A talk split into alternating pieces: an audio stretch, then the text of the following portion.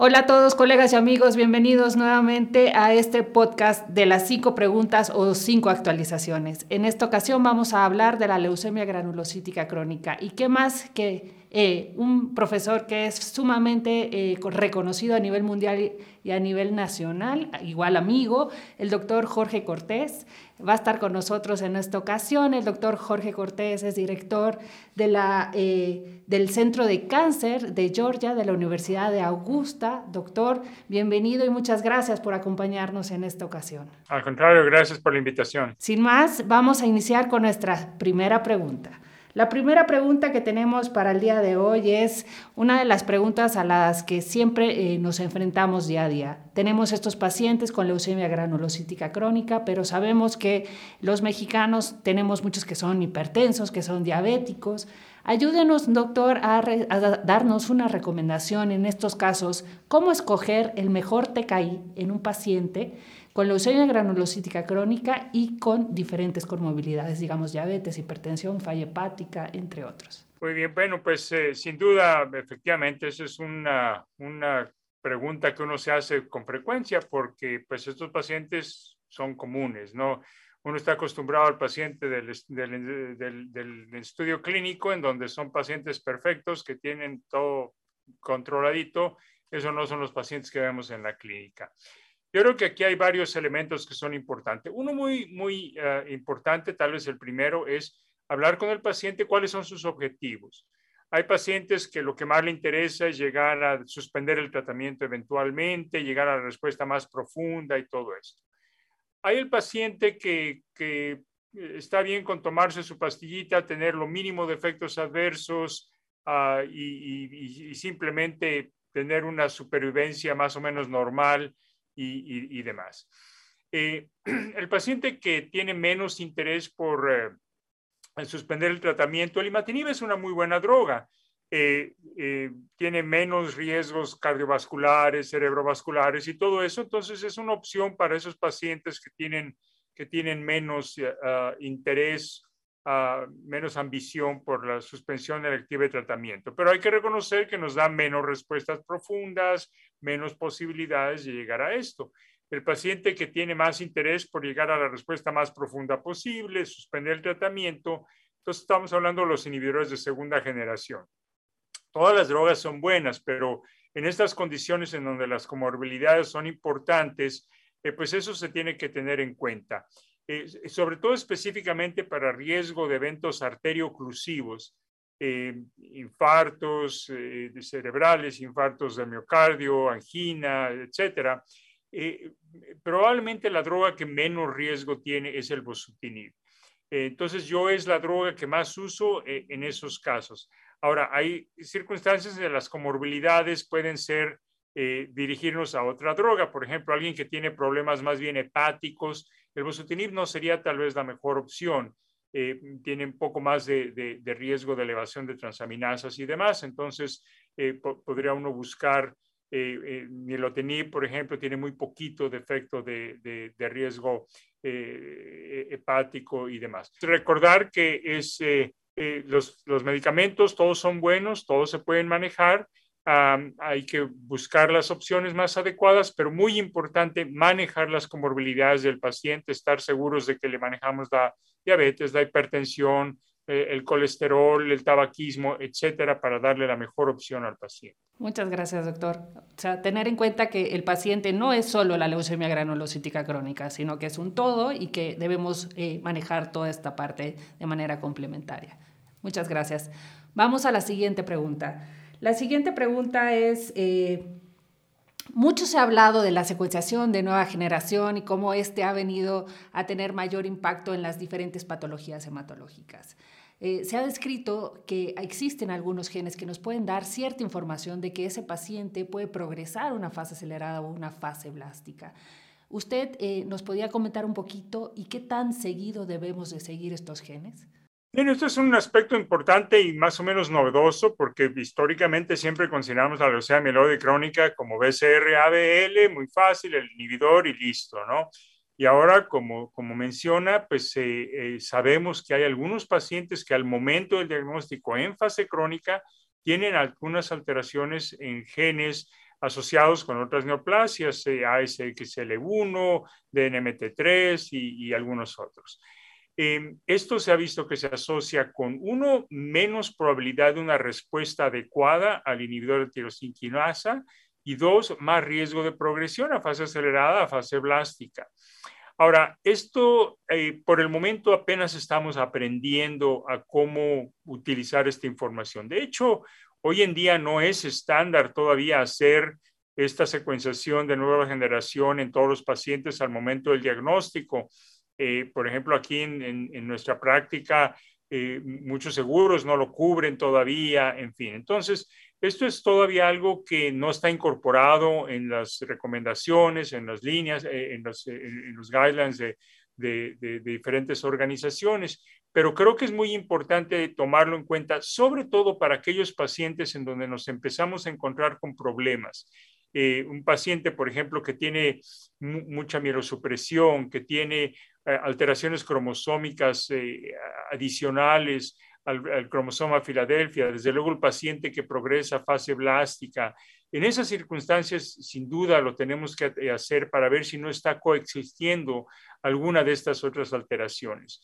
el seguimiento de rutina de esta, con esta secuenciación, hoy en día, insisto, no es estándar, pero uno tiene que estar consciente de que esto sucede y que la leucemia mieloide crónica es, mucho más compleja de lo que aprendimos eh, allá hace algunos años que, parecía ser muy, muy sencillita. Muchas gracias, doctor. Y como consiguiente vamos a nuestra tercera pregunta.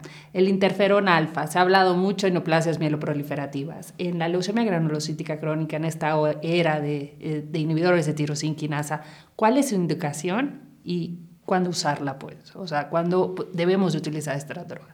Bien, pues eh, sí, efectivamente es una droga que no se nos puede olvidar que fue la que nos empezó el cambio de las expectativas de supervivencia de los pacientes. Fue con el interferón que empezamos a ver respuestas citogenéticas, incluso algunas moleculares, poquitas, pero, pero ahí se empezó a, ver ese y, y, el significado que eso tenía en cuanto a mejorar las expectativas de supervivencia y demás. Esto ha caído en desuso, pero ha habido un renacimiento por el interés del interferón y la principal área en donde se está investigando el interferón es como un agregado a los inhibidores de tirosinquinasa. Hay que recordar que los inhibidores de tirosinquinasa in vitro no eliminan las células eh, hematopoyéticas más primitivas. Ah, y también hay datos que sugieren que el, el, el, elemento inmune del interferón, inmunomodulador del interferón, puede ayudar a controlar la enfermedad cuando está uno pensando en suspensión electiva del tratamiento y, demás.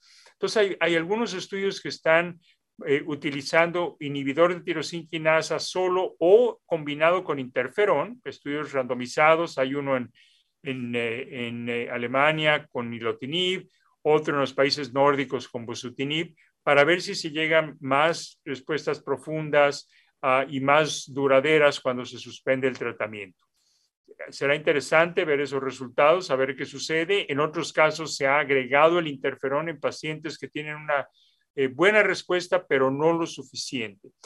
Pero también no se nos debe olvidar que es una buena opción de tratamiento y hay pacientes que, que no pueden tolerar los inhibidores de tirosinquinasa, que no responden a los inhibidores de tirosinquinasa y pues eh, es una opción terapéutica que está ahí disponible para algunos de estos pacientes. Tal vez son poquitos, pero en algunos casos puede ser una opción válida para esos pacientes más difíciles, tanto en fase crónica, pero que no han respondido o que no han tolerado inhibidores de tirosinquinasa. Perfecto, muchas gracias, doctor. Vamos a nuestra cuarta pregunta. La cuarta pregunta creo que es una pregunta que eh, nosotros que tratamos las leucemias agudas nos cuesta mucho. Sabemos que la leucemia granulocítica crónica se transforma a una fase blástica y ahí, ¿cuál es el mejor esquema de tratamiento, tanto de quimioterapia intensiva como no intensiva? ¿Y qué opción de TKI es la mejor opción para este grupo de pacientes? Sí, estos pacientes afortunadamente ya no son tan comunes como antes, pero cuando los vemos son pacientes, como dice muy bien, muy complicados y, no hay buenas opciones de, tratamiento. Los inhibidores de tirosinquinasa como agentes únicos, sin dudas, eh, eh, son las, las mejores drogas para estos pacientes, pero si los usamos solos, sabemos que vamos a ver algunas respuestas, pero inevitablemente las respuestas se pierden. Entonces, de ahí viene el interés de la combinación. Creo que para los pacientes que tienen una transformación a fase linfoide, tenemos mejores opciones. Un esquema de tipo eh, leucemia linfoblástica aguda, eh, combinado con un inhibidor de tirosinquinasa, da bastante buenos resultados. No tan buenos como eh, en la leucemia linfoblástica aguda Filadelfia positiva de nuevo diagnóstico, pero razonablemente adecuados yo tengo más experiencia utilizando el esquema Hipercevad y en cuanto a qué inhibidor, eh, sin duda, esta es una de esas indicaciones en donde el ponatinib, una tercera generación, es, es probablemente más claramente la, mejor opción. Si no se tiene eh, ponatinib, con, el otro inhibidor que tenemos más información bastante buena es con dasatinib. Se ha, habido buenos resultados con dasatinib combinado con el hiperseba. En los casos mieloides es un poco más complicado, ha habido menos esquemas. Habitualmente uno piensa en un esquema tipo leucemia mieloide aguda, y por ahí tal vez el estudio más interesante, en mi opinión, es eh, un esquema eh, que, recientemente se publicó de, Inglaterra, utilizando un esquema FLAG más ponatinib. Y los resultados son bastante alentadores. Eh, no, no son espectaculares, pero son mucho mejor de lo que uno esperaría o con quimioterapia sola o con el inhibidor solo. Eh, de manera que para mí se me hace que esta es la mejor opción. Ahora, al paciente que no puede tolerar un esquema mm, intensivo de quimioterapia, pues un agente hipometilante con o sin venetoclax, según la tolerancia, hay que considerar que usar la combinación más un inhibidor de tirosinquinasa va a aumentar la mielosupresión, entonces hay que tener mucho cuidado, pero tal vez esa sería la mejor opción. Ahora, estos pacientes, linfoide o mieloide, una vez que logran una respuesta, hay que trasplantarlos. Y aunque es ideal trasplantarlos con, eh, con mínima o con no eh, detectable enfermedad residual, eh, también uno tiene que mediar el hecho de que cuando uno tiene una respuesta hematológica, estos pacientes, si les quiere uno seguir dando quimioterapia, a veces van a recaer cuando uno está buscando una respuesta más profunda. Entonces, si bien lo ideal es una respuesta más profunda, a, a veces cuando yo estoy listo para el trasplante, me voy al trasplante antes de que el paciente me vaya a recaer. Correcto, doctor. Muchísimas gracias. Siempre son un reto.